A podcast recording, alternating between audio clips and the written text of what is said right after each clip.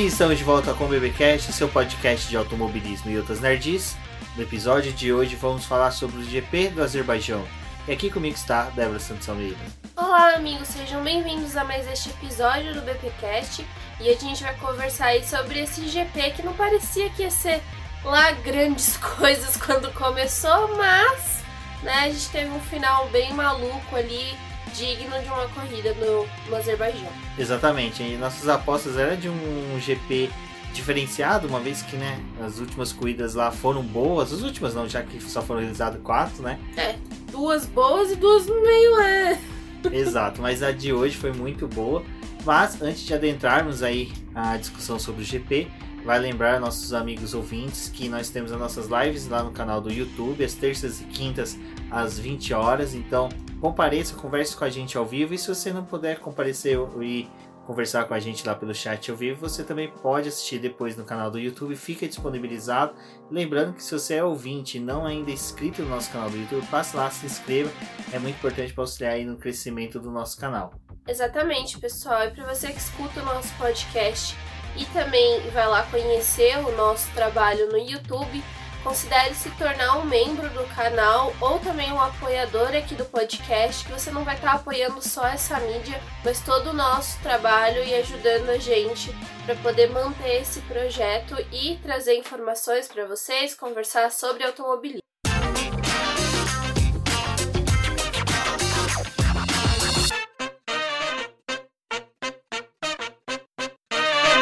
Bom, Débora, antes de prosseguirmos aí para falar do GP do Azerbaijão em si, tivemos uma notícia, né, do cancelamento aí do GP de Singapura, que pega a gente um pouco aí nessa questão de que era uma das pistas que a gente tinha uma torcida para poder manter essa liderança da Red Bull.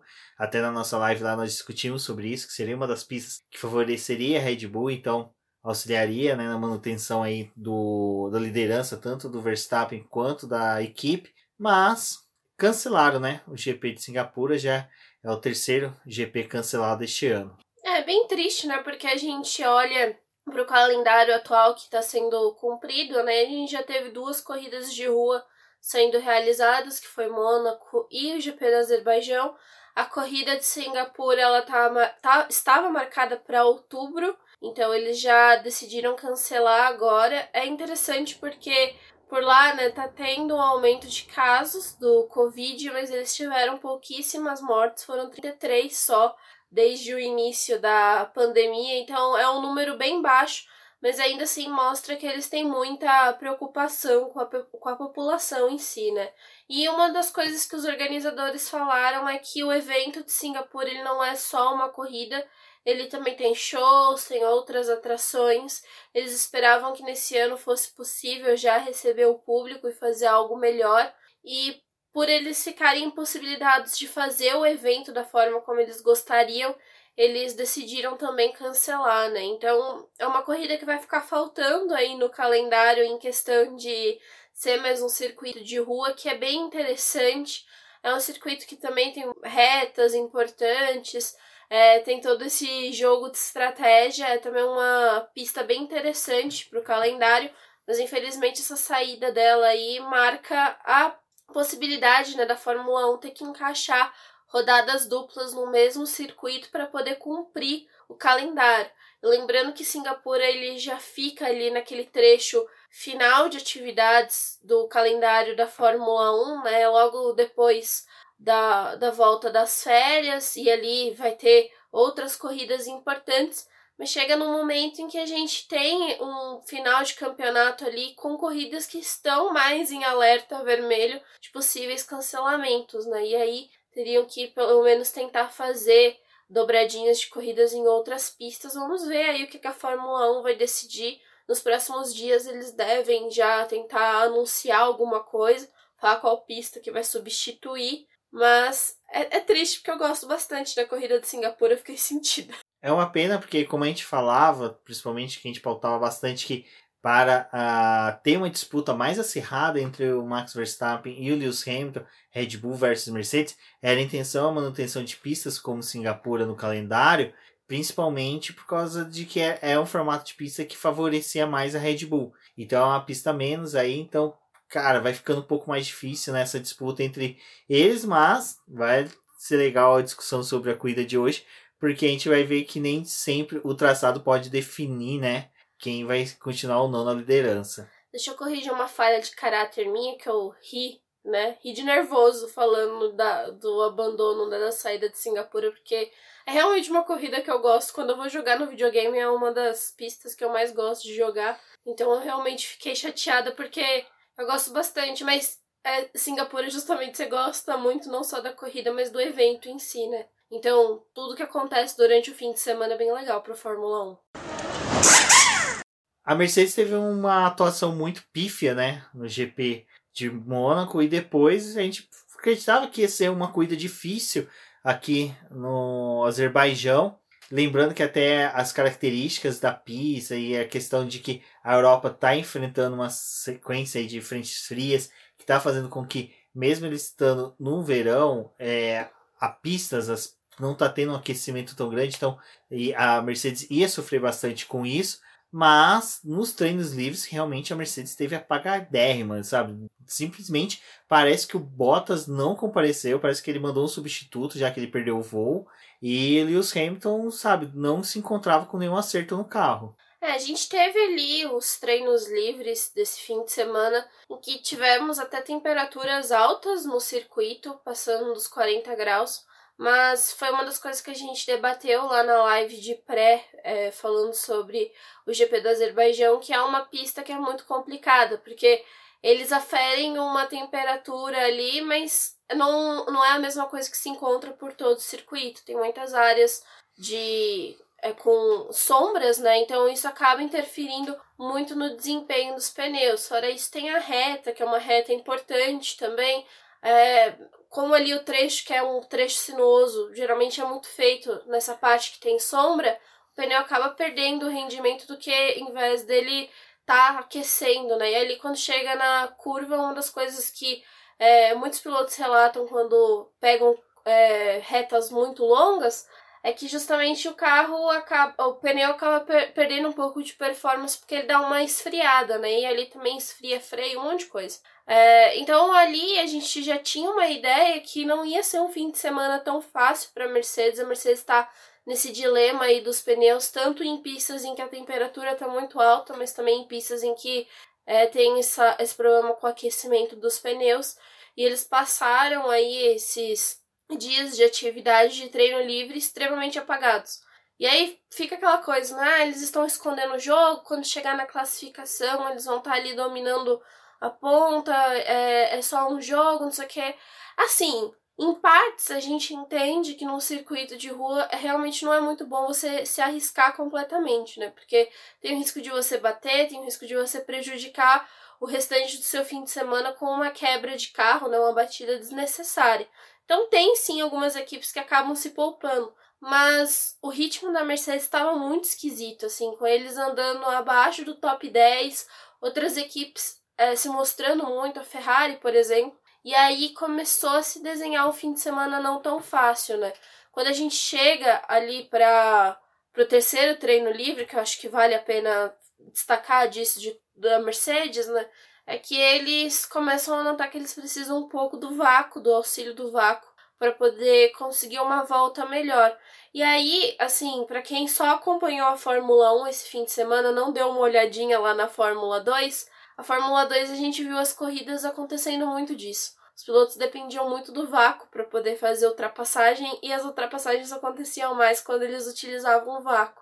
E aí a gente começa a perceber que em vários momentos isso era necessário, até nas, nas voltas da Fórmula 2, quando os pilotos estavam tentando buscar ali uma volta melhor, fazendo volta rápida, tinha muito dessa influência do vácuo do carro do piloto que estava à sua frente. E aí tinha todo esse jogo. Então começou a se desenhar um fim de semana difícil para Mercedes, bom para Red Bull que estava assim empenhando um bom papel. E aí quando a gente olhava também para AlphaTauri, era interessante porque a AlphaTauri também estava bem, né?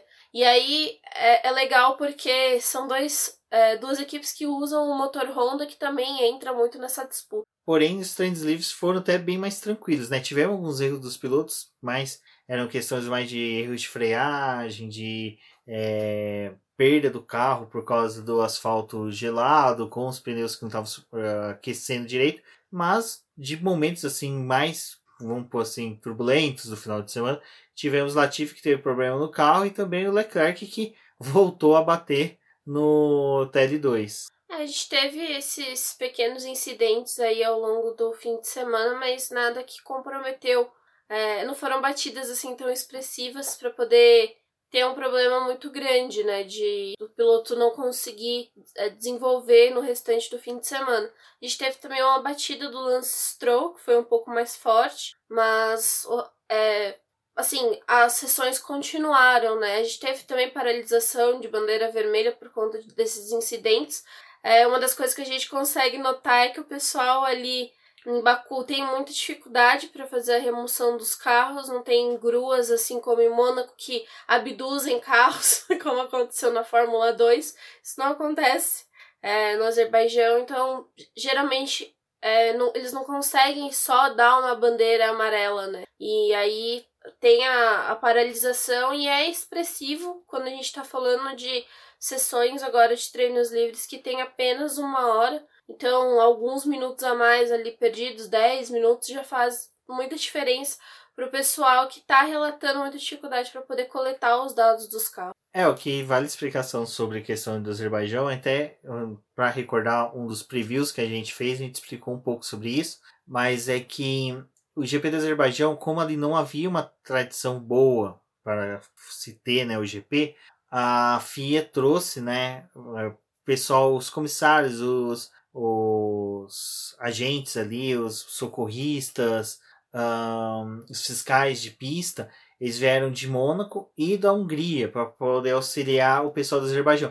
Mas isso foi feito no primeiro e segundo GP, já a partir do terceiro já segue vida normal, vocês se viram aí. E isso gerou um pouco de dificuldade. A gente já teve episódios ali em que carro ficou batido por um longo tempo, eles não sabiam como remover, fizeram remoção de forma errada. Mas outra questão também é que, ao contrário de Mônaco, Mônaco parece que quando já é feita uma reforma, eles já meio que pensam né, como isso vai interferir no GP, porque eles já criam meio que estações para poder ter as gruas, para poder ter os socorristas, para ter os fiscais de prova.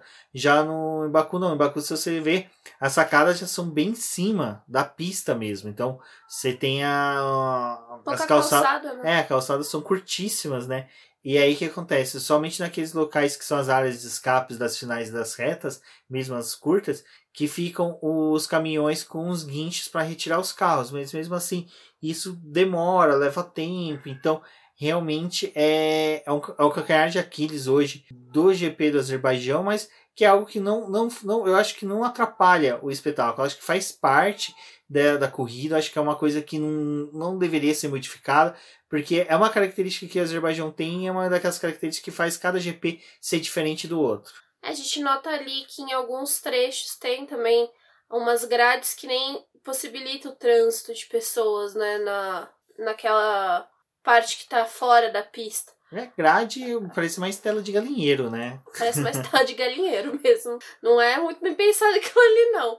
Mas saudades dos carros sendo abduzidos, que nem em Mônaco. Porque ali, olha, triste.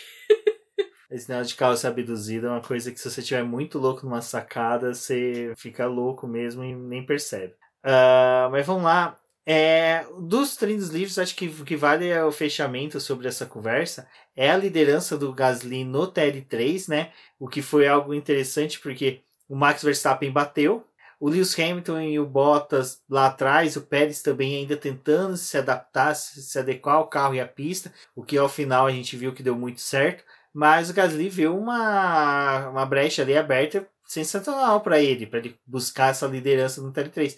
O que é muito significativo, ele mostrar essa, essa liderança ali nesse treino, que já é o, o ante, que antecede né, o treino classificatório. Então já mostrou para ele que sim, que ele poderia brigar, chegar até os casos da AlphaTauri ao Q3 e também disputar uma possível colocação muito melhor do que ele vinha tendo nos últimos treinos classificatórios. A gente vai olhando uh, os carros da AlphaTauri ao longo desse começo de campeonato, que a gente teve momentos de treinos livres em que o Gasly tinha uma apresentação muito expressiva, mas quando chegava na classificação penava um pouco ali para a AlphaTauri conseguir um resultado muito bom. E a gente está falando de problemas assim da AlphaTauri que colocou uma dúvida do desempenho da equipe mesmo é, ao longo desse campeonato, né? Tanto que a gente, se nesse GP a gente se perguntou se a Mercedes foi para essa corrida, a AlphaTauri também teve momentos esse ano que a gente se perguntou se ela estava em alguns GPs porque não aparecia, não tinha um bom rendimento. O Gasly tá levando muito da equipe né, nas costas, porque o Tsunoda teve aquela apresentação incrível, mas depois teve uma queda é, de desempenho muito ruim ali, ele dá uma apagada na equipe e ali tudo se soma para um, vários problemas, né? E olhando o fim de semana do Gasly, com ele andando ali, tentando ficar próximo aos líderes, e aí ele lidera esse terceiro treino livre, começa a dar uma esperança para que a AlphaTauri ela consiga, né? levar esses carros aí para o TL3. E o Tsunoda também estava figurando né, entre os 10 primeiros, o que acho que deu um ânimo ainda maior para a equipe com uma possibilidade de conseguir levar realmente ter um desempenho muito melhor nessa coisa. Então foi importante o Gasly estar tá ali liderando e é aquilo que a gente falou, né? É importante também porque era mais um carro com motor Honda também andando ali na frente. Havia uma grande expectativa para o treino classificatório, né, Débora? Porque a disputa realmente estava é, entre, aparentava ser entre a Red Bull e a Ferrari, que a Ferrari em voltas curtas, voltas assim rápidas, com o pneu já nas primeiras rodagens dele, estava conseguindo ter um desempenho bom.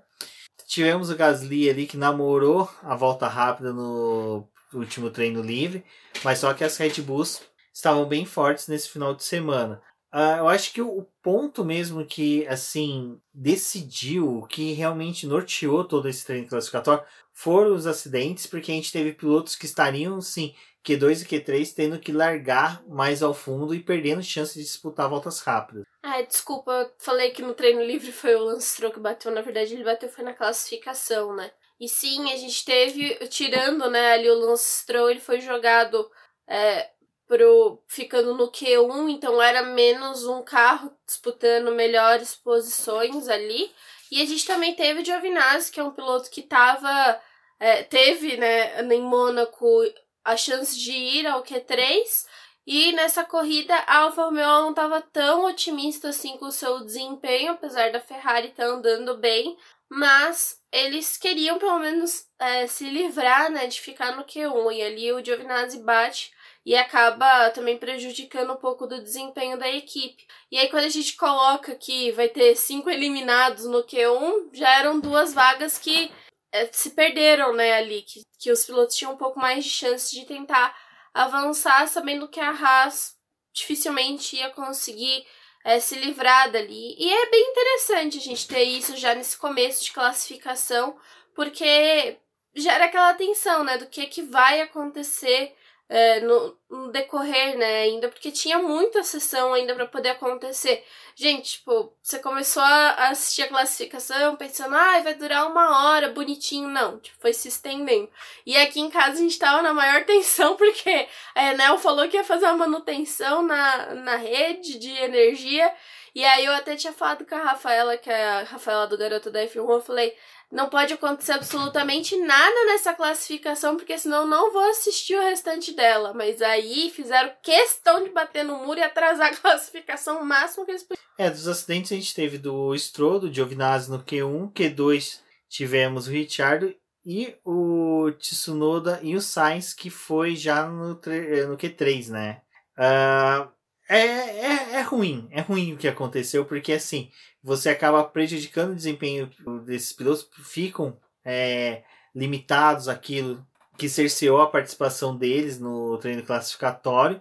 Mas só que daí, dos acidentes, o que surge, né, a discussão novamente, é pilotos que são punidos e. São punidos, são. Pilotos que batem, geram bandeira vermelha e acabam roubando tempo dos pilotos que estão no treino classificatório. Até um dos que foi voz ativa sobre isso foi o próprio Fernando Alonso, né, que falou que ah, pilotos que causam bandeira vermelha deveriam sofrer punição, o tempo deles ser excluídos da sessão. Isso é também um pouco em referência ao que já tinha acontecido em Mônaco com a pole do Leclerc. Depois o Leclerc foi pole em, na Azerbaijão nesse final de semana, Aí teve o acidente do Tsunoda, o acidente também do próprio Carlos Sainz, companheiro dele de equipe, que coincidentemente foi evitar né, um acidente ali que ele mesmo relatou pro rádio, que ele viu o Tsunoda bat a batida né, do Tsunoda, o carro do Tsunoda parado, ele foi desviar e acabou perdendo o carro e acabou batendo.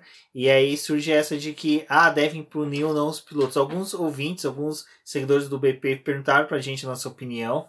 Um deles foi o Fábio. Um abraço ao Fábio, que também comparece nas nossas lives. É, eu já vou imprimir a minha opinião, aí eu vou pedir pra Débora falar dela. É, eu acredito que não deva ter punição, porque é uma coisa que até eu já vi, critiquei no episódio passado e falei, comentei que para mim não tem esse anticlímax que nem o pessoal fala, ah, teve o anticlímax porque a gente estava vendo uma disputa pela pole e teve acidente e acabou, não tem mais é, faz parte do espetáculo o acidente. O acidente tá, é inerente da, da atividade de, de, corrida de carro.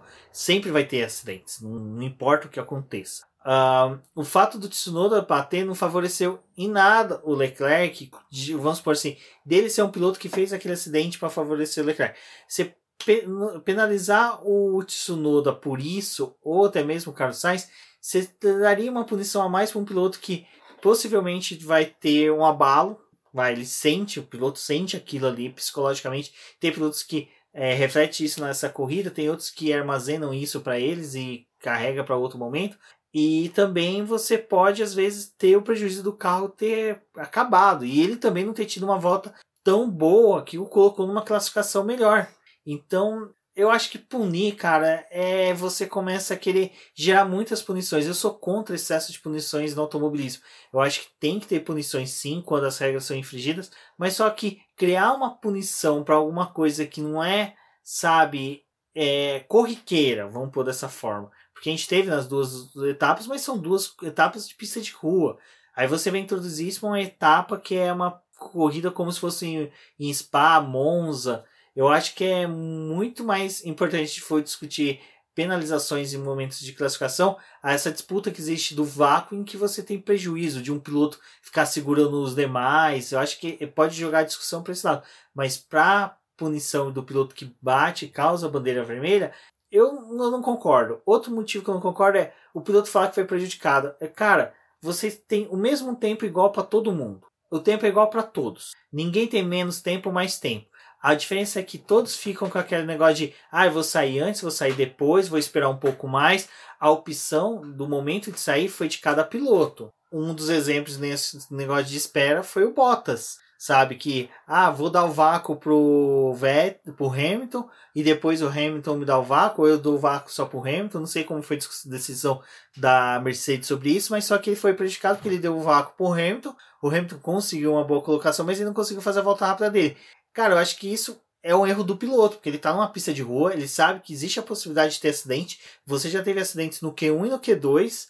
Você optar por dar o vácuo e prejudicar a sua volta rápida, você está abrindo a mão da sua oportunidade. Você quis aquilo, você aceitou essa, essa decisão da equipe. Então, falar em punição para esses pilotos que causaram porque teve essas consequências, eu acho que você começa a tornar a própria competição muito injusta com aqueles que ousam, com aqueles que buscam o limite máximo do seu carro. Eu tava até lendo alguns textos meus antigos quando fazer é, o texto de preview do Azerbaijão para poder comentar algumas coisas que já tinham acontecido na pista.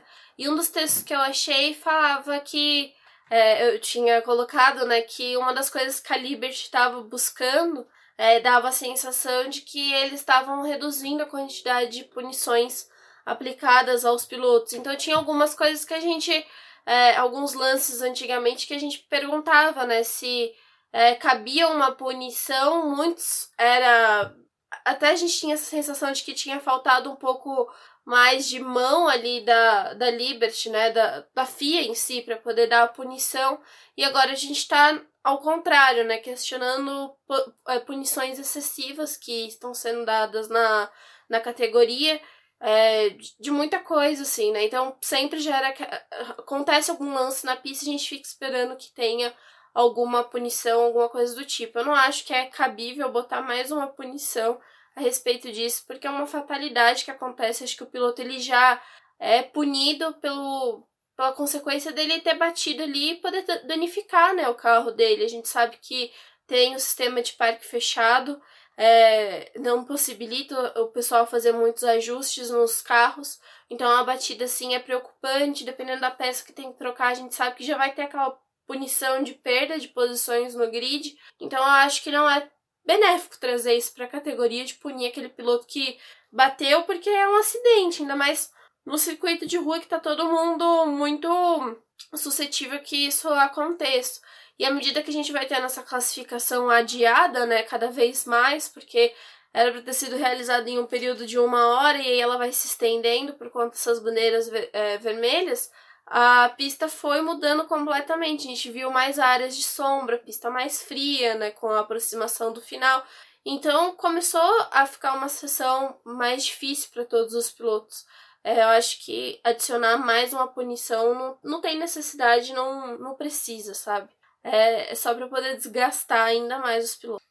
Bom, e no treino classificatório nós tivemos a pole do Charles Leclerc, que, diga-se de passagem, foi muito bacana ver a pole dele. Eu acho que foi mais uma vez merecedor, conseguiu colocar o carro à frente, foi o tempo todo rápido, como eu disse, em voltas em que eles faziam voltas lançadas, em voltas em que eles estavam utilizando o pneu, assim que o pneu está novo, o carro da Ferrari estava conseguindo entregar, mas é um carro que não resiste ao desgaste dos pneus, ele perde muito rendimento, ele decai muito rápido. Você tem muito problema em corrida, né? Exato, mas só que foi bacana, foi legal ele ver ele conseguindo concretizar sabe, alinhar o carro ali na junta placa é, de pole, nona pole da carreira do Monegasco. Para quem passou um ano apagado, sem poder disputar poles, como foi em 2020, um piloto que teve chance só em 2019 aí de obter poles e agora em 2021 é um número bem expressivo de poles, partindo que ele disputou posições aí 2019 com Vettel, com Hamilton, Bottas e agora está disputando até mesmo com Verstappen, Bottas e Hamilton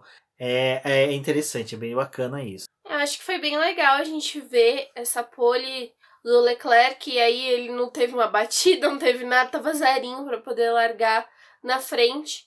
É, é, bem legal porque a gente começa um fim de semana não acreditando muito na Ferrari, nem a Ferrari acreditando muito nela, porque eles jogam muito o problema de vamos perder desempenho nas retas, a gente não vai conseguir render com o carro. É um circuito para McLaren, é, foi muito colocado. Eu também pautei que eu acreditava que eles estariam é, de volta ali na disputa da quarta posição e não como representante de um terceiro lugar nos construtores. Mas todo o trabalho realizado ali pelo Leclerc durante o, o fim de semana, né, os treinos livres, ele consegue reverter isso na classificação com uma pole. E é bom porque a gente vê que ele conseguiu bater é, os favoritos né, dessa prova, que era justamente a, a, a Red Bull. E aí é, é um bom resultado né, para esse piloto. E uma Mercedes que estava apagada com o desempenho do Bottas e o, o Hamilton ainda consegue colocar um dos carros ali na primeira fila, mas é, foi uma coisa bem expressiva ali para a Ferrari. E a Ferrari tá nessa, né? Ela acredita que os próximos GPs não são GPs para ela, que o desempenho dela começa a, a se perder ali no meio do caminho, mas se mostrando forte em ritmo de classificação, pode ser que eles consigam posições melhores para a largada e aí fica aquele jogo de estratégia, né? E dependendo de coisas que aconteçam à sua frente, mas é bem legal ver essa, essa disputa aí. E acho que um dos pontos que ainda é interessante de falar sobre a Mercedes, que foi uma das coisas que o Rumi estava falando, os pilotos levarem um pouco mais de tempo para poder realizar as suas voltas, a Mercedes, ela na realidade ela estava precisando de duas voltas de aquecimento do pneu para poder conseguir dar uma volta rápida. Então, obviamente, esses momentos de paralisação aí que a corrida teve, né, a classificação teve, é, realmente dificultou um pouco do desempenho deles para conseguir posições melhores, né? Até mesmo o Bottas quando ele fica ali é impossibilitado de dar uma volta rápida, acho que tudo deveria ter colocado ali naquela balança, né? Ficaria muito mais difícil para ele, sendo que ele teria que dar duas voltas de aquecimento do pneu e mais uma volta rápida e conseguir uma volta melhor. É, isso é aquela coisa, né? A gente já sempre fala que a janela de eficiência de um pneu é curta e ainda você perder duas voltas para aquecer o pneu, sendo que os demais adversários estão conseguindo já na primeira volta fazer o aquecimento. Para a Mercedes, esse final de semana foi uma disputa muito, muito ruim. Tipo assim, eles entraram em total desvantagem em pista. É, mesmo com o pessoal comentando até na transmissão que o Lewis Hamilton achou um acerto do carro, mas era um acerto do carro que estava exigindo muito do carro e muito do piloto. Acho que esse é um dos motivos que o Bottas não optou por esse acerto, porque era um acerto que era desgastante para o conjunto todo. Bom, mas como ele comentou, a pole ficou para Leclerc, mas o treino classificatório não terminou ali quando acabou. A gente ainda teve julgamento de uma possível punição e acabou se refletindo em punição ao final, que foi ao Lando Norris, né, Débora? O Lando Norris, ele teve, teve um acidente do Giovinazzi, ele ainda estava na pista e aí da bandeira vermelha ele já tinha passado da entrada dos boxes. E aí ele ficou meio perdido no que ele podia fazer, teve que dar mais uma volta na pista antes de entrar nos boxes, né? E ali os comissários, eles chamaram o Norris para poder conversar depois da classificação, porque era uma coisa que eles precisavam além de analisar a, as câmeras, né, e as filmagens, eles também precisavam falar com o piloto para poder ver o que, que aconteceu. E ali é, o, o Norris, ele entra nesse dilema de, dele entrar no, nos boxes ou não, e a equipe deixa ele seguir na pista, né? Quando eles chamam ele no rádio para ele entrar, ele já tinha passado, então ele não entra. E ali os comissários entraram num, num bom senso, assim, de que é, ainda foi uma punição pesada. Mas eles, é, no regulamento, eles podem punir com até a perda de cinco posições no grid, porque essa volta a mais que o piloto dá na pista no momento de bandeira vermelha é preocupante. E essa volta a mais que ele acaba dando, né, é, é preocupante porque dependendo da gravidade do acidente que a gente tem na pista, a gente tá falando que vai ter já fiscais de pista ali é, fazendo a remoção do piloto, fazendo a remoção do carro. E é por isso que não pode ter outro carro na pista dando volta, porque tem risco de atropelamento, tem risco para o piloto que está envolvido no acidente. E ali, bom, olhando pela gravidade, não era tão ruim, porque o Giovinazzi não teve nenhum problema, né? ele saiu inteiro do carro. Mas eles mesmo assim aplicaram uma punição para ele, que foi é, de ter infringido essa bandeira vermelha e ali ele perde três posições no grid, larga no nono lugar. E para piorar a situação dele, né, ele perde também é, três pontos na superlicença e com isso ele fecha essa etapa do Azerbaijão com oito pontos na superlicença, são 12 para uma suspensão. É, uma coisa que o Norris tem que tomar cuidado, porque é, ele é um piloto que pontua muito fácil nessa questão de carteira, infelizmente. Quando erra, é a rude. É, e quando ele erra, ele consegue uma pontuação alta, aí nunca é um ponto, é sempre dois ou três. Então acaba sendo um prejuízo muito grande e perder ele numa etapa para a McLaren vai ser algo pesadíssimo neste ano. Bom, para o início de corrida a gente teve uma largada bem limpa, bem tranquila. As primeiras voltas ali foram bem. Uh, os pilotos foram bem comedidos, foram bem tranquilos, conseguiram entregar o que realmente eles desejavam, que era fazer voltas tranquilas, poder levar o carro o máximo possível. Contudo, uma pessoa foi punida e é, não é uma punição por algo que ela fez, mas sim pelo carro, pelo equipamento que ele tem na mão, que é o Charles Leclerc, que olha, foi uma pena. O pobre coitado foi devorado pelo grid ali, foi perdendo posição e é aquela coisa, né? Realmente o carro da Ferrari, que era um, acho que, cara, toda vez que você chegava em Maranello, você cumprimentava alguém da Ferrari, você falava: Olha, nosso carro é muito bom de ritmo de corrida. E hoje é uma coisa que eles não têm, é ritmo de corrida. Bom, eles não têm ritmo de corrida da quarta posição para trás. Quer dizer, quarta posição para frente, quarta posição para trás. Para eles o ritmo de corrida é uma maravilha. É interessante que ali a gente tenha largado o Leclerc que ele consegue evitar uma ultrapassagem do Hamilton, então ele mantém a liderança, mas a liderança dele é meio que falha, porque ele só fica ali até a terceira volta na ponta, né? Depois o Hamilton acaba assumindo eh, essa liderança da corrida, mas ainda assim ele deu um trabalho pro Verstappen para poder perder a posição pro Verstappen, né? Não foi também dado tão fácil ali. O Leclerc também não é um piloto muito fácil de se ultrapassar. E é, era nítido, né? O carro da Ferrari não tem ritmo de corrida, não ia ter como sustentar essa posição. Num circuito que tem pontos de ultrapassagem, que tem o uso da asa móvel, né, do DRS para realizar essa ultrapassagem. Mas eu acho que o mais interessante, e aí eu ressalto que aconteceu na Fórmula 2, é que a gente tem a ultrapassagem do Hamilton, ele ainda tá com o uso do vácuo, ele não precisa da asa para poder fazer a ultrapassagem no Leclerc, só depois que o DRS é ativo. E na Fórmula 2 aconteceu algo muito semelhante, tipo, o pessoal usando o vácuo tava realizando ultrapassagem que era uma beleza. Começava o acionamento do DRS a coisa começava a penar para os pilotos. Ficavam muito tempo ali abaixo de um segundo usando aquilo, mas não possibilitando ultrapassagem nenhuma, né? Vi muita gente reclamando. Hoje eu começo a entender. Não que eu começo a entender, mas nesse ano a gente vê que a ultrapassagem está muito mais complicado na Fórmula 1. E foi uma das coisas que a gente já falou em podcast aqui também em live. Que o DRS esse ano não está servindo de também anulado, nenhuma, né? né? Ele também é anulado pelo design dos carros. Parece que simplesmente. Eu acho que foi um pouco dessa conversão que teve desse carro de 2021, em que a eficiência da asa traseira perdeu um pouco para o assoalho. Então você tem mais downforce, principalmente o carro da, da Alpine é um exemplo disso, né, em que você tem uma estrutura melhor para o assoalho gerar downforce do que a asa traseira e os outros carros que não se trabalhou tanto nisso, você começa a notar que ele tem um pouco mais disso também. Porque o, a, o assoalho está gerando mais downforce, essa traseira está ficando um pouco mais descartada nesse ponto, e quando você abre o DRS, muda nada. Sabe? É, parece quando você liga ar-condicionado num carro 2.0.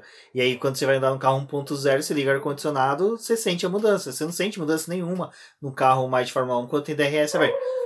Então, eu acho que o sonho do Fábio Campos de, de outros detratores do DRS foi alcançado em que você não tem mais uma eficiência do DRS. O vácuo, como a gente falou, né, estava sendo mais utilizado tanto na Fórmula 2, que tiveram corridas espetaculares, e na Fórmula 1, nos momentos a gente teve o vácuo favorecendo mais os pilotos, mas né, nessa largada aí, principalmente, desculpa, nessa disputa, ali pelas primeiras posições, o DRS não se mostrou ser tão eficiente. É, a gente vê que o Verstappen demora um pouco para poder conseguir também a segunda posição.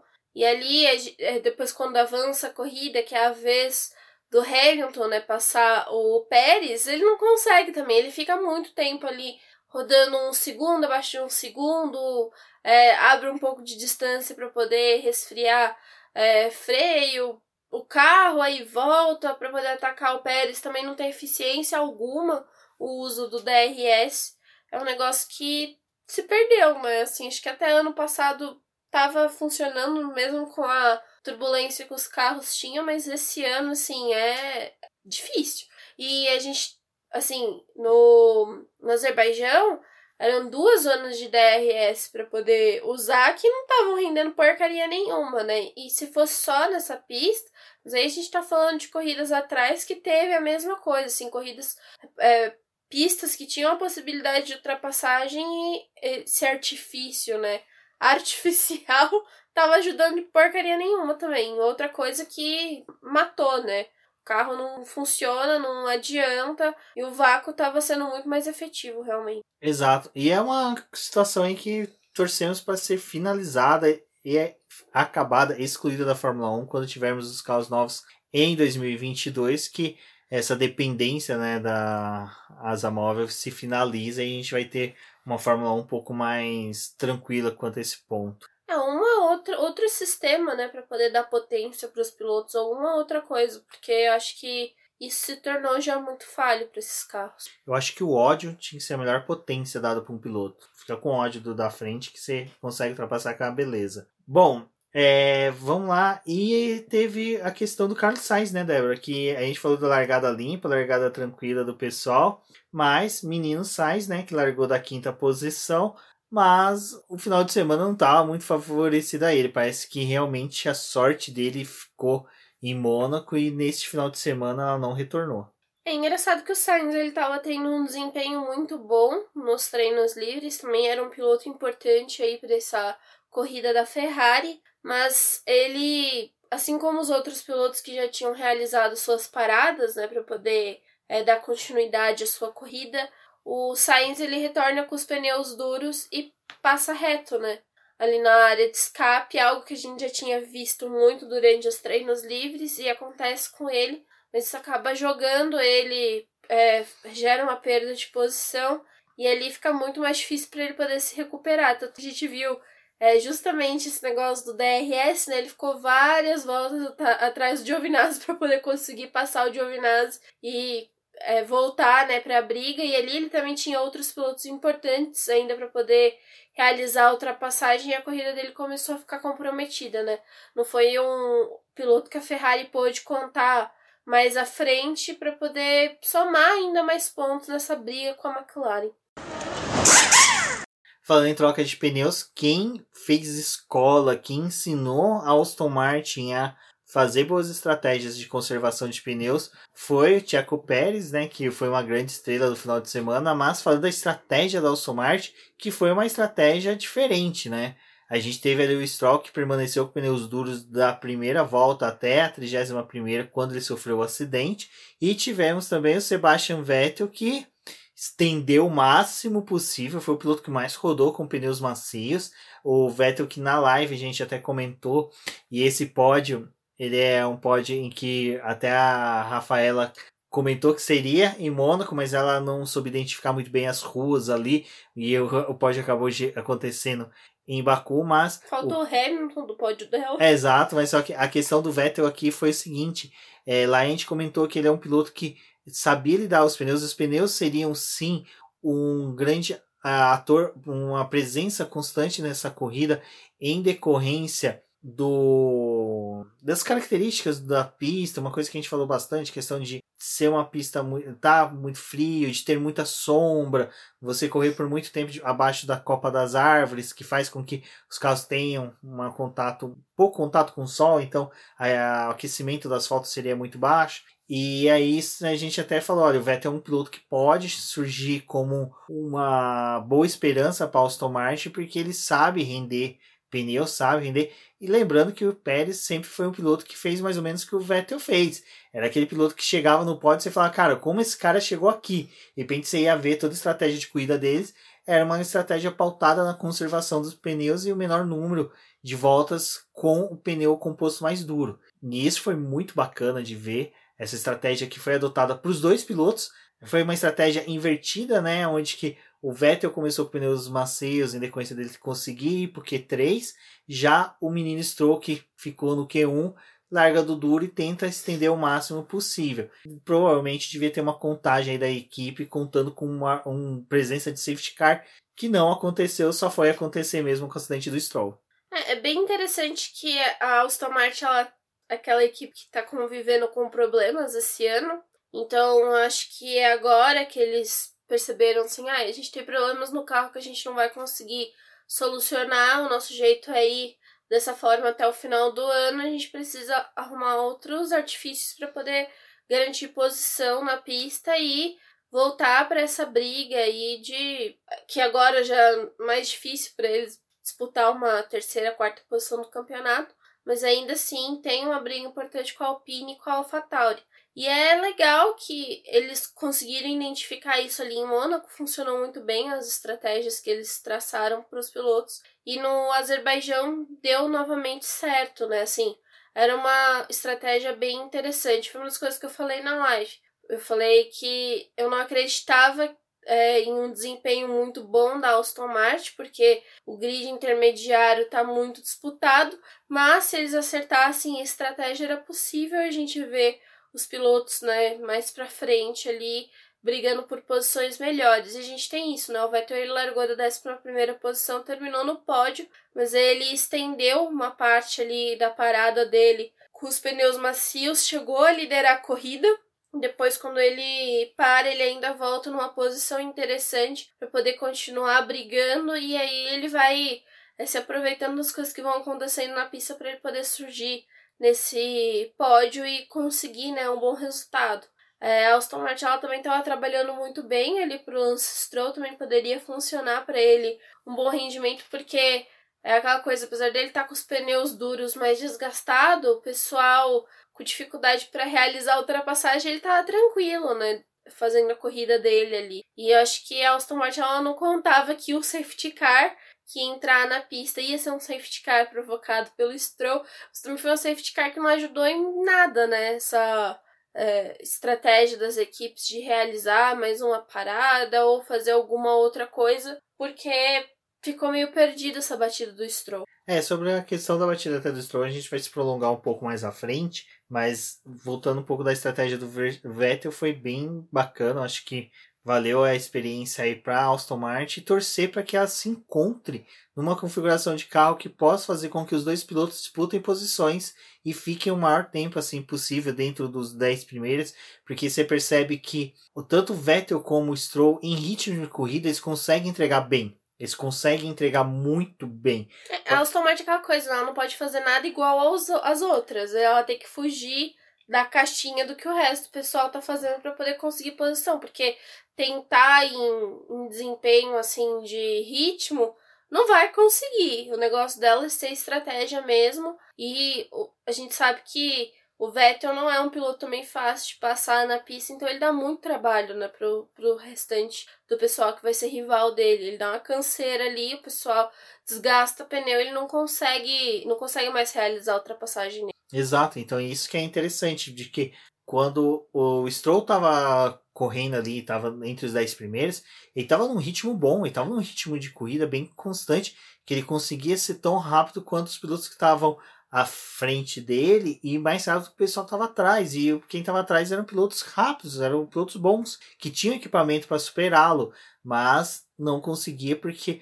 a Aston Martin parece que quando consegue acertar uma estratégia boa, o carro consegue render muito bem. E isso é interessante, isso é um, é um ponto bem favorável para a equipe, para os próximos GPs, torcer para quando forem para as pistas tradicionais, eles consigam entregar o mesmo tipo de estratégia barra equipamento para os pilotos para poder fazer boas corridas. Quem não estava muito bem de estratégia esse final de semana, principalmente em pit stop, foi a Mercedes, que olha, eu até falei assim: ah, pegaram o pneu com a roda zoada lá, com a porca zoada, colocaram no Hamilton, porque o pit stop dele ele foi horrível, 4 segundos, sim, foi prejudicial para ele pra caramba, porque ele acabou sendo ultrapassado pelos, dois, ultrapassado pelos dois carros da Red Bull que tiveram estratégias diferentes, mas o pit stop do Verstappen foi algo, sabe? Pit stop fantasma. É, foi sensacional. Tipo, o cara já tinha desatarrachado a porca antes do carro parar. Foi uma coisa de louco. Então, assim, de louco não, a gente já tá acostumado a ver isso da Red Bull, mas só que numa corrida em que realmente o pit stop foi decidindo o rumo da corrida, foi algo assim sensacional a gente ter visto isso, e principalmente nessa disputa em que a gente acreditava que a Mercedes não ia ter mais falhas. Parece que simplesmente eles trocaram a porca da corrida passada, mas mantiveram o péssimo desempenho em pitstops. É, teve uma das coisas que você falou, né? Mas aí, por que, que o Verstappen tá respondendo a parada do, do Hamilton, né? Por que, que ele não dá uma esticada ali permanecendo na pista e depois ele faz uma parada? Eu acho que para Red Bull não funciona isso, porque eles. É, acho que uma das coisas que é interessante de olhar é que a Red Bull e a Mercedes eles estão num nível muito parecido esse ano em, em desempenho. Então tá muito difícil para os pilotos quando acontece alguma coisa é alongar a distância que ele tem para o segundo, terceiro colocado, né? Não abre tantos segundos assim de um, um desempenho muito favorável para eles. Então, ficar ali na pista e correr o risco de perder rendimento com o pneu que vai ter na degradação, né? Também vai, é, depois que ele atinge o ápice dele, é, só caindo né, em, em desempenho, é, ter se aproveitado de um pit stop ruim da Mercedes ali, que dura 4 segundos, foi bom, porque também a gente estava tendo uma pista ali muito movimentada com muita gente fazendo pit stop.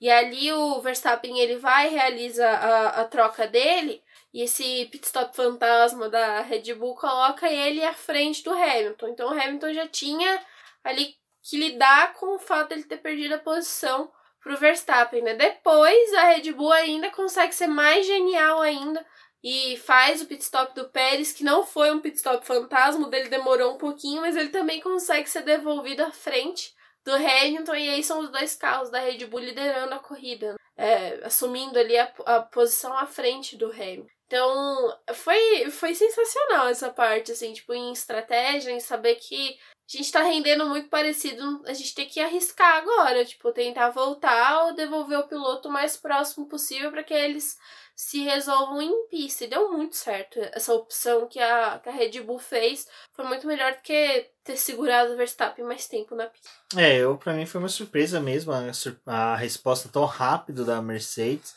Mercedes não, da Red Bull para pit stop do Lewis Hamilton. Mas é como você falou, teve essa condição de que o carro da Red Bull poderia, perderia desempenho. E já que eles viram que o pit stop foi meio que ruim, né? Vamos pôr dessa forma, a resposta imediata daria mesmo essa vantagem para o Verstappen. Mas muito antes das paradas ali, a gente teve o primeiro abandono da corrida, que foi do Ocon, piloto que a gente vem falando aí, que vem se destacando, fazendo, tendo um desempenho muito melhor do que do Fernando Alonso, mas nessa corrida ele simplesmente teve um momento no power ali, teve que parar o carro. Foi uma pena, porque, cara, é, o Ocon, apesar de eu não ser um dos pilotos, eu não ser um dos pilotos, sensacional. é, não ser um dos pilotos meus favoritos, um dos pilotos que eu gosto, que eu tenho assim um apreço, eu acho que realmente é uma pena para ele, sabe? É um piloto que quando está em pista, ele disputa bem posições, ele é um piloto que consegue ser aguerrido na defesa, ele não perde a esperança tão fácil, ele briga por uma posição bastante, então acho que seria um piloto que teria dado uma pimentadinha melhor ali durante a corrida. Mas, infelizmente, ele abandonou para a felicidade do Fernando Alonso, né, o príncipe das Astúrias, que ao final da corrida chegou aí numa sexta posição e que, bom, pelo menos ele saiu numa corrida pontuando mais do que o companheiro de equipe. É, o Ocon ele tá sendo muito responsável pelo desempenho da Alpine, então ter esse abandono dele ali não, não é bom, né? Porque é, nessa guerra aí de coisas que poderiam acontecer mais à frente da corrida, era importante eles pontuarem, e aí quando a gente olha pro cenário que o Vettel foi pro pódio, né? Era importante os dois carros da Alpine estar tá no top 10, mas abandonou aí com um problema de motor e deixa aí um déficit para a equipe, né? Bom, um piloto que também faz uma coisa diferente para a corrida é o Bottas, que quando ele vai para a Finlândia ele faz um mapa astral. Esse mapa astral dita todo final de semana para ele o que, que ele tem que fazer de certo e de errado, mas é um mapa astral em que as taxinhas são colocadas, né? Os alfinetes, que, aqueles alfinetes bonitinhos, com as pontinhas coloridas, são fincados de forma que ele tem que seguir rigorosamente os horários corretos para poder conseguir superar o, Bot, o Bottas, não, o Lewis Hamilton. Bom, superar o Lewis Hamilton ele conseguiu nessa corrida, né? Diga-se de passagem. Mas o Bottas, desde o momento que houve o atraso dele lá no aeroporto, todo a mapa astral dele ficou cagado e ele não conseguiu ter um desempenho bom nesse final de semana.